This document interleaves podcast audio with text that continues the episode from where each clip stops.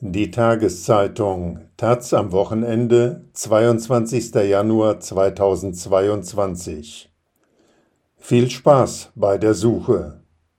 Die Bundesregierung inspiziert das Arsenal an nichtmilitärischen Mitteln, die sie gegen Russland in Stellung bringen kann. Ihren Preis haben sie alle. Von Tobias Schulze Deutsche Waffen für die Ukraine wird es nicht geben.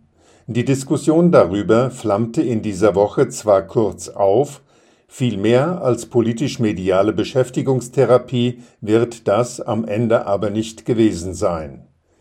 Die FDP, die die Debatte angestoßen hatte, bleibt in ihrer Forderung abstrakt und weiß selbst nicht, was sie denn gerne liefern würde. Die SPD ist für solche Fragen ohnehin nicht zu haben, und in diesem konkreten Fall hat sie zur Abwechslung auch mal die Grünen an ihrer Seite. Außenministerin Baerbock lehnte bei ihrem Besuch in Kiew am Montag Waffenlieferungen mit klaren Worten ab. So klar, dass sie ihre Position auch in Zukunft kaum wird revidieren können. Dieses Nein ist klug. Gerade die Grünen werden mit ihrem Grundsatz, keine Rüstungsgüter in Krisengebiete liefern zu lassen, zwar immer wieder an Grenzen stoßen. Kein Krieg lässt sich moralisch so gut begründen wie einer zur Selbstverteidigung gegen einen Aggressor. Entsprechend gewichtige Gründe muss man aufbieten können, um dem Opfer einer Aggression Waffen zu verweigern. In konkreten Fällen gibt es solche Gründe aber. Im Fall der Ukraine hat die Kollegin Anna Lehmann einige davon in dieser Woche treffend in der Taz aufgeführt. Militärisch würden ein paar deutsche Waffen nicht entscheidend dazu beitragen, die ukrainische Armee auf Augenhöhe mit den russischen zu bringen. Eine Lieferung hätte nur symbolischen Wert, der der Ukraine zwar ein gutes Gefühl vermitteln, die Chancen für eine diplomatische Lösung aber weiter schmälern würde und die Gefahr einer Eskalation erhöhen. Aber welche Unterstützung erhält die Ukraine alternativ zu militärischer Hilfe? Gespräche mit und Kompromissangebote an Russland sind zwar wichtig, Sie führen aber zu nichts, wenn der Westen nicht gleichzeitig glaubhaften Druck ausübt, so dass Moskau auch darauf eingeht. Bislang zumindest tritt die russische Regierung eher auf wie der Schulhofschläger, der seinen Willen unmittelbar erfüllt haben möchte und andernfalls für nichts garantiert. Nötig ist eine konkrete Solidaritätserklärung in Richtung Ukraine. Der Westen muss aussprechen, welche nicht-militärischen Strafmaßnahmen er zu ergreifen bereit wäre, falls sich Russland zu einer offenen Invasion entscheidet. Aus EU und NATO heißt es zwar schon jetzt mehrmals am Tag, dass es in dem Fall eine harte und geschlossene Antwort gäbe.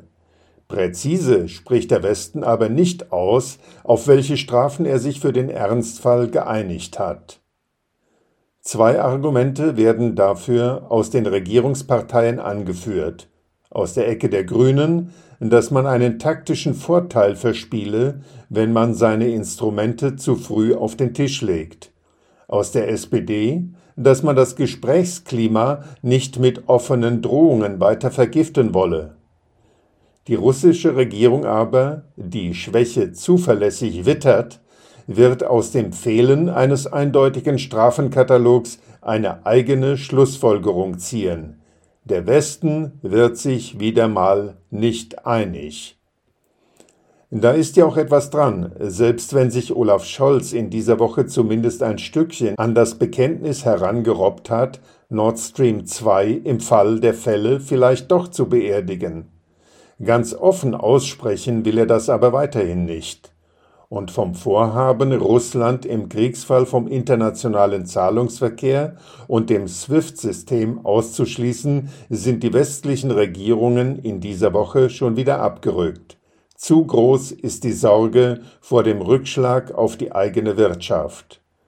Auf eine Alternative konnte man sich aber noch nicht einigen. Eine Drohung, die Putin schmerzt, nicht militärisch ist und bitte auch nichts kostet? Viel Spaß bei der Suche. Die Kosten. Sie sind vielleicht der entscheidende Punkt. Die Pandemie dauert an. Die Energiepreise sind hoch. Dazu noch mit Sanktionen drohen, die auch für Europa einen Preis hätten? Das wäre eine Herausforderung für die politische Kommunikation. Aber es ist hier, wie mit den beiden anderen Großkrisen Klima und Corona. Wer präventiv keine Kosten tragen möchte, erhält später eine umso höhere Rechnung. Ein Krieg in Europa wäre für niemanden billig.